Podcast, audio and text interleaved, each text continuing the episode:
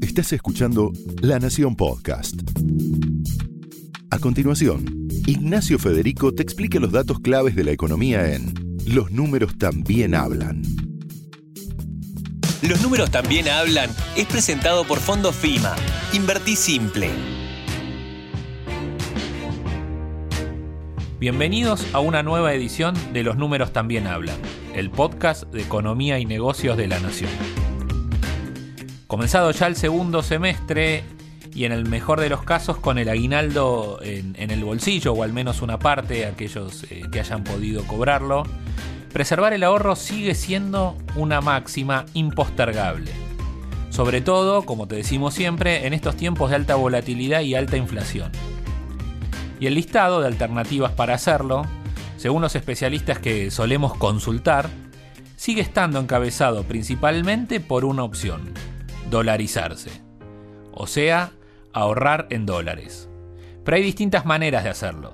En capítulos anteriores de este podcast, hemos hecho foco en alternativas más vinculadas a lo financiero.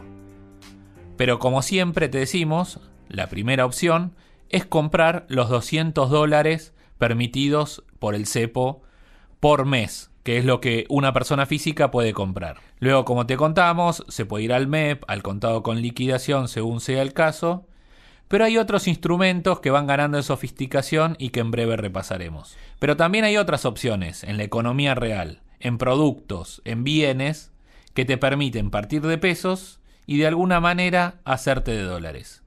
Y para charlar de esto nos acompaña hoy Esteban Lafuente, periodista de La Nación, también especializado en finanzas. Esteban, ¿cómo andás? ¿Cómo estás, Nacho? ¿Bien? Bien, gracias por venir. A vos. Bueno, cuando, cuando hablamos eh, del dólar, que hemos hablado en, otros capítulos previos, sabemos que es un viejo conocido también de los argentinos. Eh, pero la importancia y el, el, comprar dólares, el atesorar dólares va ganando terreno, sobre todo en tiempos de incertidumbre, ¿no? Como, como, la que, como los que estamos viniendo. Y los datos lo avalan. Eh, según datos del INDEC del primer trimestre, son datos de la balanza de pagos, las empresas y familias tienen ahorrados más de 225 mil millones de dólares. ¿Puede ser, Esteban? Así es, sí, son estimaciones, porque eso también incluye todo lo que son fondos o activos, tanto en el colchón como en las cuentas bancarias como en el exterior, y eso incluye cuestiones declaradas y las no declaradas. Eso lo que está marcando un poco ese monto que muchos lo comparan con el PBI, eh, que es lo que se va acumulando año tras año, lo que refleja es que los argentinos, por una cuestión de, como decías vos, incertidumbre, eh, inflación, perspectivas de, mediano plazo, no ahorran en pesos, eso termina trayendo un montón de otras complicaciones a la economía, y sí buscan el dólar como una forma de refugio, algunos como, como forma de inversión, otros como ahorro para intentar preservar el valor de esos ahorros. Recordemos no ahorran en pesos por la inflación que se carcome eh, la moneda, digamos, que usamos, terminamos usando nada más para intercambio mes a mes y por la incertidumbre, digamos, que no te permite ni siquiera preservar el valor, el peso, ¿no? Exacto, y eso es un poco lo que eh, termina trayendo problemas porque el no haber ahorro en pesos tampoco hay posibilidad de tener gran crédito en pesos y es uno de los problemas que arrastra la economía de si no hay crédito tampoco puede haber mucha inversión en pesos y eso termina generando dificultades al crecimiento en el mediano y largo plazo. Y entonces repasemos un poco el contexto.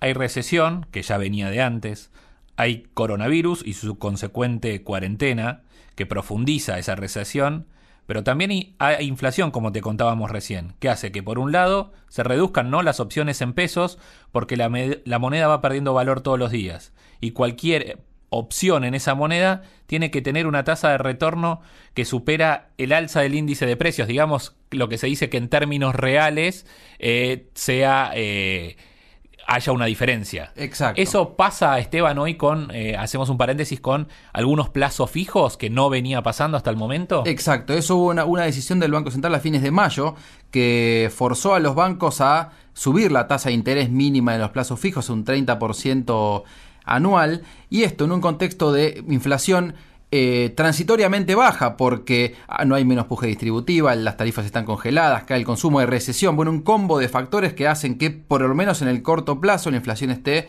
por debajo del 2% y cuando vos comparás el rendimiento mensual de un plazo fijo versus la inflación, tiene eh, una tasa, al menos en el margen, pues en el margen es levemente positiva. O sea, con un plazo fijo le ganas la inflación. ¿Qué es lo que pasa en este corto plazo y lo que pasó otras veces en la historia argentina? Es que tal vez en pesos ganás en el corto plazo, pero algún shock, algún movimiento eh, imprevisto hace que todo lo ganado anteriormente se pierda. Entonces, por eso es que está detrás también otra de las, eh, vamos a hablarle, factores que hacen que las familias y las empresas tiendan a ahorrar en dólares. Y ya nos metemos de lleno, Esteban, porque vos, ah, como te contábamos, además de los 200 dólares, que obviamente para el que puede ahorrar por ahí se queda corto, como decíamos Valmepa, el contado con Liqui, eh, acá siempre aclaramos que el Blue es eh, ilegal y no lo sumamos como opción, pero esto nos invita siempre a los argentinos a la creatividad, ¿no? Y hay opciones que vos nos trajiste para aquellos que tengan algún excedente de pesos y quieran tener eh, alguna manera de pasarse al dólar o preservar el ahorro en bienes. ¿Cómo es eso? Claro, sí, vamos a hablar de algunas eh, opciones tanto de inversión, pensando en el mediano y largo plazo, como de consumos que pueden ser se pueden hacer en pesos, pero lo que tiene interesante es que son activos muchas veces o, bienes en dólares que al hacerlos en pesos hoy, uno se termina asegurando un precio que tal vez en el mediano plazo, más adelante, viendo cómo viene siendo la evolución del tipo de cambio y el contexto macroeconómico, puedan subir, entonces anticipar ese consumo, lógicamente para quien tenga los pesos disponibles, es una opción para justamente preservar o anticipar ese valor y adelantar un precio y hacer rendir un poco más esos pesos si es que tiene la decisión de hacer ese consumo. Arranquemos con la primera. Vos nos trajiste acá los CDRs. Esta es una opción más vinculada al mundo financiero. ¿Qué son? Eh, los, los CDRs son certificados de depósitos argentinos. Son un instrumento financiero. Vos lo has comentado acá en el podcast también, esta idea de empezar a comentar un poco más términos que parecen ser eh, sofisticados para un inversor eh, que no está muy habituado a este tipo de instrumentos, pero son certificados que representan el valor de acciones de empresas. Esto además, como se hace con el dólar MEP o el dólar bolsa, se hace a través de bancos o de sociedades de bolsa o en esta cuenta comitente que se llama, y lo que permite es eh, comprar en pesos una parte de una acción de empresas, sean argentinas o internacionales, empresas que cotizan en el exterior, que se compran en pesos y van siguiendo ese activo que vos compras, esa porción de esa empresa, la cotización de esa compañía en Wall Street. Entonces, o sea, no es una acción en sí, sino es una parte de una acción. Exacto, es una representación, es la forma en la cual se pueden comprar este tipo de acciones, que como decíamos, cotizan en, en Wall Street y por eso es que la operación se realiza a través de sociedades de bolsa o de estas ALIC que se conocen y lo interesante que vos se pueden comprar en pesos, pero al seguir el valor que cotizan estas empresas en Wall Street, siguen su valor en dólares, entonces es una forma de dolarizarse estando en el país con una inversión en pesos. Como decías vos, esto es, es, un, es un ratio que tienen eh, una porción. Y por ejemplo Apple, Apple el ratio de conversión es de 10, es decir que necesito 10 CDRs por ejemplo para adquirir una acción eh, de, Apple y obviamente como te decimos todas tienen sus propios ratios de, de conversión. Te traje algunos ejemplos. Alphabet, la empresa paraguas de Google, es de 5, como te decía Apple de 10, Mercado Libre de 2, McDonald's de 4. Eh, bueno, el listado completo se puede ver publicado en, el BIMA, pero más o menos va por ese lado. Exacto, sí, es la cotización como decíamos, del, más allá de que el valor de la empresa se mide en dólares porque están cotizando afuera, el valor de los CDRs es en pesos. Lo interesante es para comparar un poco por qué hablamos de que una opción de inversión en el mediano plazo. Si vos mirás desde lo que fue el fin del año pasado hasta hoy, el valor de Mercado Libre aumentó un 70%, el valor de Globant aumentó un 50%. Esto justamente por el impacto positivo que tienen estos, eh, la actividad de estas empresas y sus perspectivas a futuro. Entonces, justamente porque es una, una, buena opción de inversión, más allá de que suele ser no lo más común, porque no es algo sí, hasta el nombre es como raro y al común de la gente por ahí no, no, no le suena tan conocido. Exacto, pero posicionarse en estas empresas que cotizan en el exterior, te decía, 70% aumentó el valor de mercado libre, reflejando que una inversión en pesos podría haber tenido ese rendimiento Siempre que sea, bueno, lógicamente, no, no, no, no, es para plantear que va a volver a aumentar en, en, este, en este índice,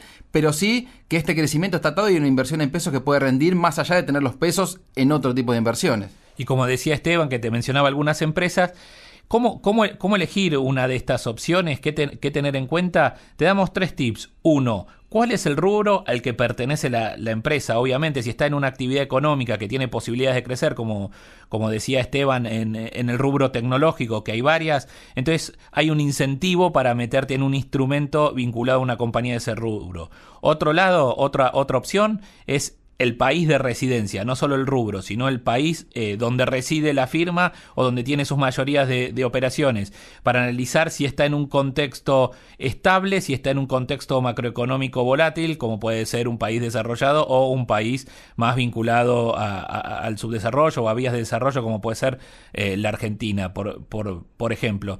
Y por último, también obviamente siempre ver un poco el, el, el análisis, digamos, de la empresa, el balance, meterte, mirar un poco, eso Esteban algunas veces da algunas luces de, de, de, opciones. Ni hablar, por eso sobre todo lo que tiene que ver con cada tres meses, estas empresas que cotizan en bolsa eh, ilustran su balance, se hacen también notas al respecto comentándolo porque puede ser tal vez un poco técnico, ¿no? Entre esos números, pero sí lo que reflejan es los ingresos, los gastos, las perspectivas que tienen esas empresas y muchas veces estas sociedades de bolsa que te permiten operar en estos eh, instrumentos, también se pueden hacer esas recomendaciones, como en un banco cuando eh, a la hora de invertir el, ejecutivo con quien hablaste puede hacer alguna recomendación, bueno, suele haber en estos casos eh, sugerencias o informes que orientan mejor al inversor, sobre todo a quienes no son eh, expertos o no están muy eh, em, embebidos en este tipo de instrumentos. Y como te contamos siempre, lo único que tenés que tener es una cuenta comitente que se llama, que está asociada a tu cuenta bancaria. Esa cuenta comitente la puedes tener en una sociedad ¿no? de bolsa o en, o en el propio banco. Exacto, y lo que sí tiene que... A ver, es una inversión que tiene su riesgo, no es como tener un, un, un dinero en efectivo físico, como, como decías vos, Nacho, de los 200 dólares, pero tiene también sus oportunidades de ganancia y el único costo que tiene es que generalmente para hacer estas operaciones, eh, las entidades que se encargan de la operación tienen una, una, una comisión eh, para hacer esa operación, pero eh, sí es una, una, una, opción interesante que muchos argentinos están empezando a, a, considerar justamente por el rendimiento de lo que estábamos hablando antes. Pasemos ahora a las oportunidades más vinculadas a los bienes, a la economía real.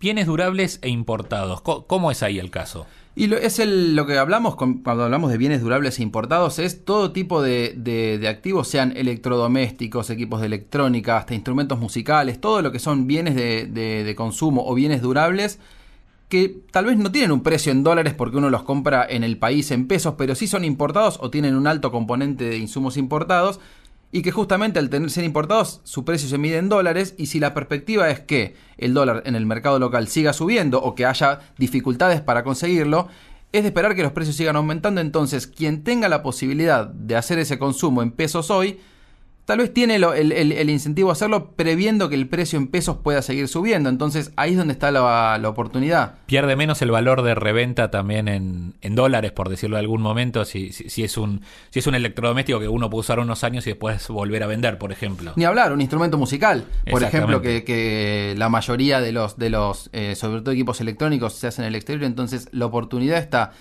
en hacer esta compra en pesos, tal vez utilizando alguna opción de cuotas o financiamiento que pueda aparecer con alguna tarjeta de crédito, que son opciones. En este contexto de cuarentena creció mucho la venta de, notebooks, por ejemplo, cuyo precio eh, también creció, en muchos casos son importados o tienen insumos importados, entonces... La, la, la, opción de, cuando hablamos de bienes durables, es justamente eso, activos que puedan ser dolarizados y que se puedan comprar en pesos, pero cuyo valor de reventa o su valor de uso no pierda con, justamente con el tiempo que uno los está utilizando. Y llevado eso como a uno de los ejemplos más, eh, más cabales, están los autos, ¿no? Los autos eh, cero kilómetro, que es obviamente un bien, un, bien durable, un bien durable y que de hecho la gente lo fue haciendo, Esteban, en, en, en estos meses. Exacto, de hecho, para tener el, el último dato de, de junio, hubo un vamos a llamarlo, no, no fue un boom, pero fue su veranito. Después de dos años de caída en las ventas mensuales de los cero kilómetros, creció por primera vez un 2,3%, que puede parecer poco, pero en un mercado que venía cayendo al 40%, es una recuperación significativa. Y lo que estaba pasando detrás, como vos decías, Nacho, es que los autos tienen un precio en dólares porque o se fabrican en el exterior o tienen un alto componente de insumos importados de las piezas que se utilizan los componentes para fabricarlo.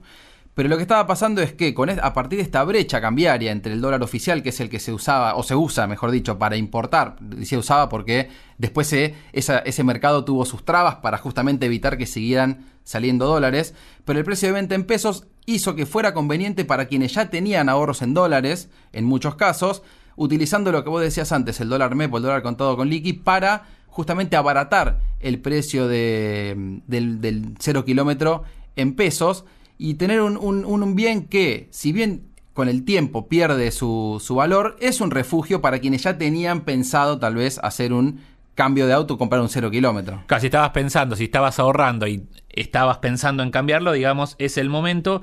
Y algunos autos, como decía Esteban, si vos ya tenés los dólares, yendo sobre todo al MEP y al CCL, pero también yendo al Blue, que como te decimos es ilegal, pero no lo recomendamos, pero muchos lo hicieron. Eso es una realidad. Digamos, lo que se llamaba el famoso rulo automotor, en su máxima expresión, era yendo, yendo al blue y ahí maximizabas eh, los pesos para comprar un cero kilómetro. Claro, en este caso era para quienes ya tenían dólares en ese contexto, iban al a los mercados paralelos, en el blue había tal vez la brecha era más grande, conseguían pesos, con eso compraban el auto que se vende en el mercado local en pesos y terminaban abaratando el precio del cero kilómetro. Incluso, Nacho, en algunas eh, operaciones era la propia concesionaria la que se encargaba de hacer esta operación. Te decía, te tomo los dólares a un precio más alto que, que, obviamente el oficial. claro, se encargaba justamente como una forma de los propios vendedores incentivar al, usuario, al, al, cliente a que se termine haciendo esa compra. Como te decíamos, después de dos años de caída, este mecanismo empezó a crecer, hubo un crecimiento mensual por primera vez en, en dos años lo que estaba ocurriendo es que esto empezó a encontrar también, a pesar de que fue como un pequeño boom en el sector, un techo. También su límite, porque lo que ocurría era que no había certidumbre en cuanto a si se podía seguir habiendo autos, justamente porque son muchos importados y en un contexto de mucha salida de dólares. El Banco Central impuso algunas restricciones o mayores controles, entonces... A las importaciones. A las importaciones. Entonces dejó de haber tantos autos y lo que estaba, este combo que decíamos, el rulo automotor sumado a bonificaciones y descuentos que las terminales y las concesionarias hacían para intentar atraer los consumidores, empezó a perder fuerza pensando en el mediano plazo de si esos autos que estaban disponibles iban a poder estar, eh, ser repuestos o no. Y para que te des alguna idea, los, los autos volvieron a estar a valores menores de 10 mil dólares, que no pasaba hace muchos años acá en la Argentina. Por ejemplo, un auto de los más pequeños, lo que en, la industria se llama el segmento B, eh, llegaron a ubicarse entre 7.500 y 9.000 dólares el, el, auto. Esto dependiendo obviamente de la concesionaria, dependiendo del tipo de cambio que tomes.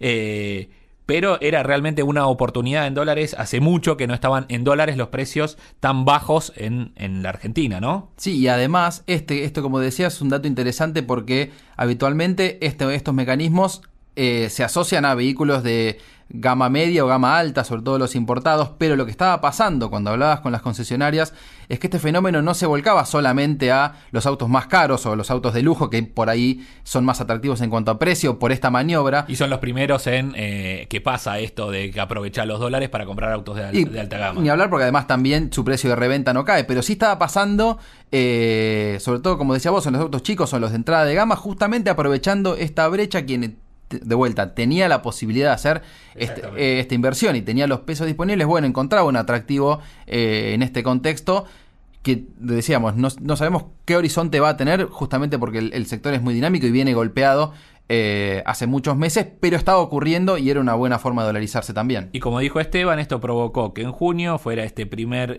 crecimiento interanual, que fue de 2,3, fue chico, pero bueno, fueron 37.000 autos, casi algo más de 36.900. Eh, y la verdad que le dio un poco de oxígeno a la, a la industria también. Y bueno, pasemos a la siguiente opción, que también va a ser raro todavía en cuarentena, pero hay opciones en pasajes de avión, Esteban, en viajes. Así es, sí, porque en un contexto donde todavía la incertidumbre, si bien en Europa vemos que ya empieza a reactivarse el sector, empiezan los viajes, muchos países como España que dependen del turismo están abriendo e incentivando los viajes. En la Argentina, si bien todavía no están eh, los viajes habilitados, ya están vendiendo pasajes, pero recién para partir del primero de septiembre. Sí, las aerolíneas y las agencias de viajes están ofreciendo pasajes con precios atractivos, muchas bonificaciones, incluso la posibilidad de eh, estos pasajes flex, que lo que consisten es que ofrecen cambios y sin penalidad, esto que siempre suele ser un, un, un, dolor de cabeza en los pasajes de avión. O sea, no solo te ofrecen precio bajo, sino comparado con, con, lo que valían antes, sino que además mejores condiciones del ticket que sacás. Exacto, porque también es cierto que la incertidumbre de si efectivamente a partir de septiembre se va a poder viajar sigue estando. Lo que ofrecen las empresas es que en algunos casos hasta con dos cambios sin penalidad, ah. como una forma de atraer a los, a, a los consumidores que tengan pensado, hay una, una demanda muy contenida, ¿no? Por viajar y por el turismo. Exactamente, además hay que tener en cuenta que por la, la cuarentena, digamos, estuvieron los aviones en tierra, hay que reactivar la, la demanda como si fuera casi de cero. Exacto. Que se mezcla con miedo y todo. Entonces, en ese contexto, cuando hablas con los analistas, lo que dicen es que seguramente en el futuro los pasajes sean más caros, porque va a haber o mayores restricciones, o menor capacidad, o menos cantidad de vuelos,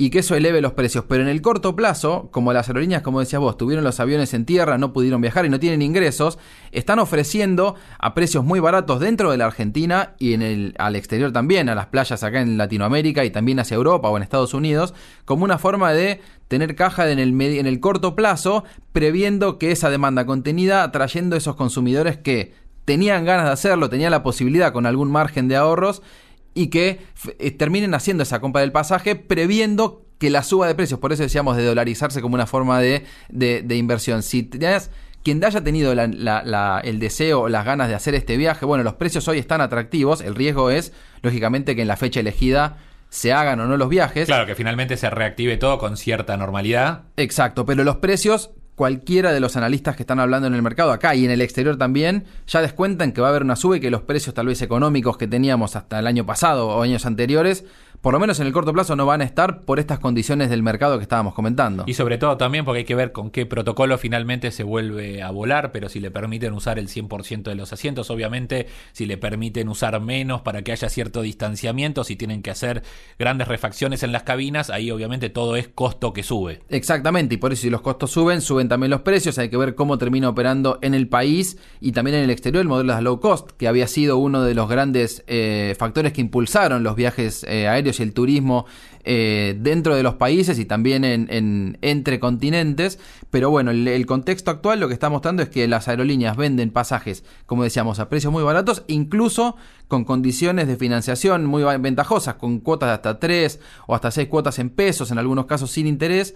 Ese es el atractivo que está mostrando el sector hoy pensando en el mediano plazo. Y te cuento al- algunos números, eh, no quiero dar el nombre de, de- de ninguna agencia ni, de ninguna aerolínea, pero había vuelos a Miami por 420 dólares contra 600 que estaban en, en- en igual mes eh, de hace un año, como mínimo estamos hablando, obviamente si lo sacabas con apuro siempre hay que tener en cuenta o temporada alta, siempre son más caros. Madrid o Barcelona desde Buenos Aires hay a partir de 850 dólares, también hay ofertas a París desde Buenos Aires por 800 dólares, San Andrés por 500 dólares, todas estas cosas que se fueron viendo estas últimas semanas, viajar en enero por ejemplo y febrero en plena temporada alta argentina a Malé, que es la capital de Maldivas, desde Buenos Aires también 1.215 dólares, cuando lo habitual es 1.700 dólares, y además se puede pagar en pesos, como decía Esteban, que te da unos 115 mil eh, pesos, incluyendo el impuesto país, y hay hasta opciones eh, de cuotas, o también a la Polinesia francesa, un destino que tampoco bajaba de los 1.700 dólares, hoy está también en 1.200, 1.150 dólares. Digamos, esto es un combo de, de- opciones única que, que habría que aprovechar el momento, que puede ser, como decía Esteban, en pesos y en cuotas, y con la sabiendo que van a subir, por todas las condiciones van a subir, y que también Esteban, entre los riesgos, si uno lo analiza, digamos, como mini inversión, está también, que como decíamos antes con los CEDERS, la situación de las empresas, ¿no? Que hoy están o necesitadas, como puede ser eh, alguna europea, como Lufthansa, que están más complicadas. Eso hay que tenerlo en cuenta también. Ni hablar, por un lado es la fecha, porque cuando se reactiven los vuelos, por lo menos en- en- desde la Argentina al exterior, también hay que tener en cuenta cómo el riesgo es de la situación sanitaria, porque en los viajes tal vez un, viajero, el país de destino le o no autoriza el ingreso o impone cuarentenas que cambian la planificación de, de ese viaje y como decías vos, el futuro de las empresas porque el riesgo es que en un contexto de caída generalizada de, de- de sus negocios, muchas dejaron de volar. Bueno, tuvimos el caso de las empresas, tanto la TAM que dijo que se iba de la Argentina, las low cost que tienen un futuro incierto. Bueno, si efectivamente llegado el momento de hacer ese vuelo, la empresa está en condiciones y está operativa para hacer ese viaje, es un riesgo que se considera, por eso es que tal vez también en este precio que decíamos de, de los pasajes, ese riesgo está contemplado, Está en el mediano plazo. Exactamente. Y por último, entonces, propiedades. Ya acá obviamente hablamos de, otros valores, pero también el argentino siempre piensa en el ladrillo, en ver concretada su, su, inversión. Las propiedades son una manera de dolarizar una inversión en pesos, Esteban. Así es, sí, hace décadas que las operaciones en el mercado inmobiliario en Argentina se, se hacen, se pactan en dólares, los precios están en dólares, y lo que está ocurriendo es que el costo de, la construcción, justamente por este combo de recesión económica, de evaluación que venimos viendo eh, hace unos cuantos meses ya, cayó a valores muy bajos, entonces lo que proyectan en el sector es que los proyectos desde el pozo, pensando en, la, en una recuperación del sector, no en el cortísimo plazo por las condiciones de cuarentena, pero sí cuando eh, este aislamiento empieza a flexibilizarse, y darle impulso que, la, que el gobierno va a intentar darle a la construcción, bueno, tenga cierto aire y esto aparezca como una opción ventajosa de eh, inversión hacia adelante, porque como decíamos, el costo de la construcción cayó a valores bajos, medido en dólares, en el, comparado con el promedio histórico, y esto puede hacer que aparezcan operaciones del pozo atractivas, como decías, para quien tiene eh, ciertos fondos disponibles, hablamos de monto ya en, el acumulado total mayores, que los consumos que veníamos hablando, pero sí no deja de ser interesante por esto que decíamos de... Eh, aprovechar la oportunidad también, ¿no? Exactamente. Y de destinar pesos, porque también lo que está pasando eh, acá no es solo precios bajos, por ejemplo, te cuento unos números en una nota que recientemente escribí a Carla Quiroga. Eh, precios pre-pandemia, por ejemplo, una unidad desde el pozo cotizaba 130 mil dólares, Hoy se está consiguiendo en 110 mil dólares, 105 mil dólares. Es decir, las rebajas son de entre 15 y 20%. Son valores significativos, sobre todo para el rubro. Exacto. Y además con lo que, con lo que veníamos viendo de meses de caída de, de la cantidad de escrituras, las oportunidades están entre quienes, por alguna cuestión de necesidad o de urgencia en el corto plazo, sí tengan que desprenderse de alguna propiedad. Entonces ahí es donde la oportunidad de eh, una baja una negociación en los precios sea mayor que en el mercado que donde se están viendo en mínimos históricos en cuanto a la cantidad de operaciones, entonces es difícil hablar de precios, porque los precios que se anuncian eh, o que se, se, ven en los clasificados o que se comentan eh, si no hay operaciones, ¿no? Es, difícil de, estimarlos, pero sí que están ocurriendo estas oportunidades, como decíamos también, eh, proyectos desde el pozo, proyectos de crowdfunding inmobiliario, que también, inmobiliario también. que están empezando a crecer, eh, si bien no son tal vez la, opción mayoritaria o la, tendencia general en el mercado, sí están empezando a aparecer, buscando, como decíamos, atraer a ese inversor que tiene algunos pesos guardados, tal vez consideraba entrar en algún tipo de operación inmobiliaria, entonces ahí es donde está la, oportunidad que estamos comentando. Y es el momento también para la reforma en el hogar, digo, el que estuvo en cuarentena también tenía los pesos ahorrados, después de 100 días o más de 100 días ya encerrados en nuestra casa, ya sabemos la reforma que queríamos hacer, la tenemos perfecta. Y es el momento también, como vos decías, aprovechando la baja en el costo de la construcción, eh, aprovechar es el momento para, para, hacerla. Y además, eh, volviendo a, a los del pozo, es la, no solo la baja del precio, sino como decíamos también la especificación de la cuota. Suelen eh, tener opciones de entrada por, por un porcentaje que puede ser entre el 30 y 40% y después eso sí, hay que entrar con ese monto por ahí en cash, en dólares. Y pero después sí se puede eh, el resto, el 60 o 70% de la operación, cuotificar en pesos, siempre ajustado, Esteban. Igual acá sí hay que aclarar, ¿no? Eh, suelen ajustar por el índice CAC, que es el de la Cámara Argentina de la Construcción, digamos, pero no deja de ser una, una opción eh, por más de por más de que se ajuste en pesos, digamos, en ese sentido. Claro, no, por eso lo que decíamos de, de la opción de dolarizarse, porque generalmente como el sector mide sus precios y valúa las propiedades y pacta las operaciones en dólares, va siguiendo, eh, en, mirando en el, en el, mediano plazo el valor del dólar, pero sí es que es cierto que en el mercado, en el corto plazo, el ingreso en pesos y este ajuste que vos comentabas, arma cierto atractivo a quienes ya tenían ese ingreso y pueden planificar una inversión pensando en que en algunos años, en, en, al cabo de unos cuantos meses después de que se finalice esa propiedad, tenga un activo ya que está valuado en dólares y lo fue comprando mes a mes con una inversión en pesos.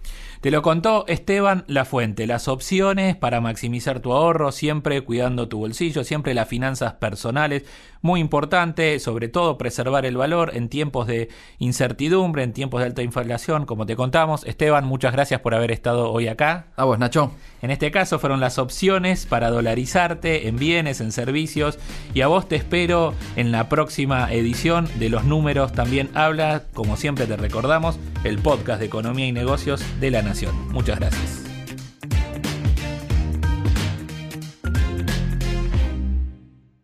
Esto fue Los Números también hablan un podcast exclusivo de La Nación. Escucha todos los programas de La Nación Podcast en www.lanacion.com.ar. Suscríbete para no perderte ningún episodio. Estamos en Spotify, Apple Podcast, Google Podcast y en tu reproductor de podcast favorito. Seguí escuchando La Nación Podcast.